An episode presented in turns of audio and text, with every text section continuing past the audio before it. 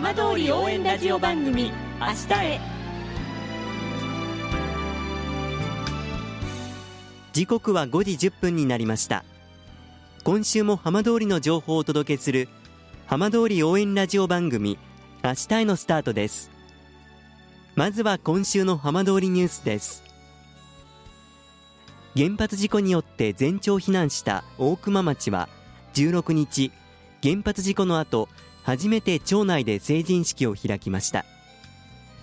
おととし町の一部地域で避難指示が解除されホールを備えた交流施設も今年建設されたことから10年ぶりにふるさとでの式典が実現しました。町によりますとこれまでは避難先の会津若松市やいわき市で開催していましたが今年1月のいわき市での開催は新型コロナウイルス感染拡大のため延期となりその間に交流施設が完成しました。式典には事故当時小学4年生だった新成人134人のうち46人が全国から出席しました。晴れ着姿で友人との久しぶりの再会を楽しんでいました。参加した東京都板橋区の大学3年生坂本亜紀さん21歳は事故当時は20歳までに町に住民が戻れるなんて思っていなかった。ふるさとで成人式ができてよかったと笑顔で話していました。さて毎週土曜日のこの時間は浜通りのさまざまな話題をお伝えしていく15分間。震災と原発事故から10年半。ふるさとを盛り上げよう笑顔や元気を届けようと頑張る浜通りの皆さんの声。浜通りの動きにフォーカスしていきます。お相手は森本洋平です。どうぞお付き合いください。浜通り応援ラジオ番組明日へ。この番組は地球を守る未来をつくる東洋システムがお送りします。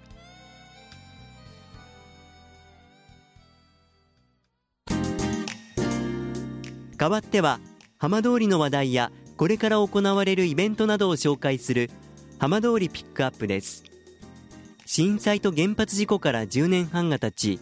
復興が進む浜通りの農業の現状を見てもらおうと JA 福島さくらが今月行った館内視察会の様子を先週に続いてお伝えします。続いては楢葉町にやってきました太平洋に近い場所に白い屋根が特徴的な大きな倉庫のような建物があります。お話を伺いますのは福島白鳩ファーム永井翔太郎さんです。永井さんよろしくお願いします。よろしくお願いします。大きな建物ですけれどもこちらはどういった建物なんでしょうか？はい、えー、こちらはあの楢葉町にありますさつまいもの貯蔵施設になります。えー、収穫したさつまいもをあのキュアリング処理といいまして長持ちするための処理をした後にそのさつまいもを長期間保管するための、えー、貯蔵倉庫になります新しい施設ですがいつ頃できたんでしょうか？はい、えー、昨年の、えー、9月に完成しまして、えー、まだ今1年経ったばかりの施設になります。永井さんもこちらにいらっしゃったのは？はい、えー、僕がここに、えっと、配属になったのは今年入ってからになりますので、えー、まだ10ヶ月ほどになります。楢葉町ではさつまいもの栽培に力を入れていますけれどもこの白鳩グループとこの楢葉町との関わりというのはどういったところからスタートしたんでしょうか？はい。もともとはですねあの白鳩グループがあの茨城県の行方市というところに農業テーマパークあの小学校の跡地を利用した、えー、施設を作っておりまして、えそちらであの農業と、えー、地域活性というところの取り組みをやっていましてそこを評価いただいてあのここ楢葉町でも農業とえそれを通した地域まちづくりというところを、えー、やれないかというところで、えー、楢葉町さんとの話が始まりましてそして2017年からあのさつまいもの栽培を、えー、実証試験から、えー、始めて今5年目になるっていうところです。こちらは貯蔵施設ですけれどもさつまいもの栽培のところから関わっていらっしゃるんですか？はいそうですね。さつまいもの土作り苗作りから、えー、さつまいもを実際に栽培をして、えー、貯蔵庫の方で保管するというところまでここ奈良派でやっております保管の施設の中先ほど見せていただきましたが1年前のさつまいもがありました。どういった形で保存されてるんでしょうか？はい、えー、こちらがですねあのキュアリング処理という、えー、さつまいもの、えー、収穫をした際についてしまう傷を防ぐあのかさぶたを作るような処理をまず行いまして、え、それを行った後にさつまいもの、え、貯蔵適温である15度の条件下に、えー、保管することで約1年間の長期保管というところを実現しています。実際に保管されたものはどういった形で市場に流通していくんでしょうか？はい、えー、白鳩グループではですねさまざまなあのさつまいものスイーツに加工を、えー、自社でしているんですけれどもその一番メインの商品が、えー、大学芋になります。大学芋に加工するほかあとは、えー、焼き芋干し芋などさまざまなスイーツへと、えー、加工をしております。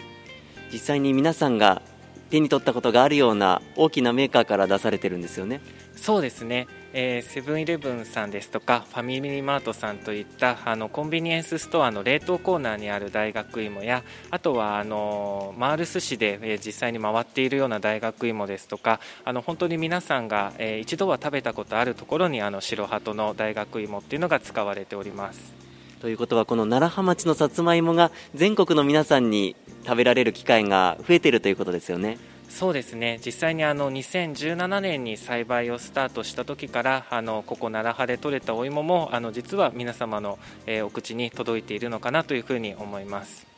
今後、この楢葉町にとってこのさつまいもの貯蔵施設非常に大きな役割期待されると思いますが永井さん、どのように感じていらっしゃいますか？はいそうですねあの今まで白鳩が育てていたさつまいもだったんですけれども今年からは生産者部会も立ち上がりましてあの楢葉町の町内のいろんな方がさつまいもの栽培を始めてくださっていますそこで育てていただいたさつまいもをこの施設で長期間美味しく熟成されたお芋になるまであのしっかりと保管をしてそれを全国にあの流通させることができるのは、まあ、この施設があるからこそなのかなと思います。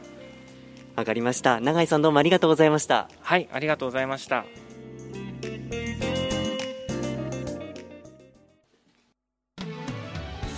浜通りの情報をたっぷりでお送りしてきました。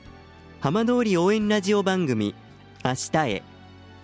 放送した内容は一部を除きポッドキャストでもお聞きいただけます。ラジオ福島のホームページからぜひチェックしてみてください。この番組は「地球を守る未来をつくる東洋システムがお送りしました。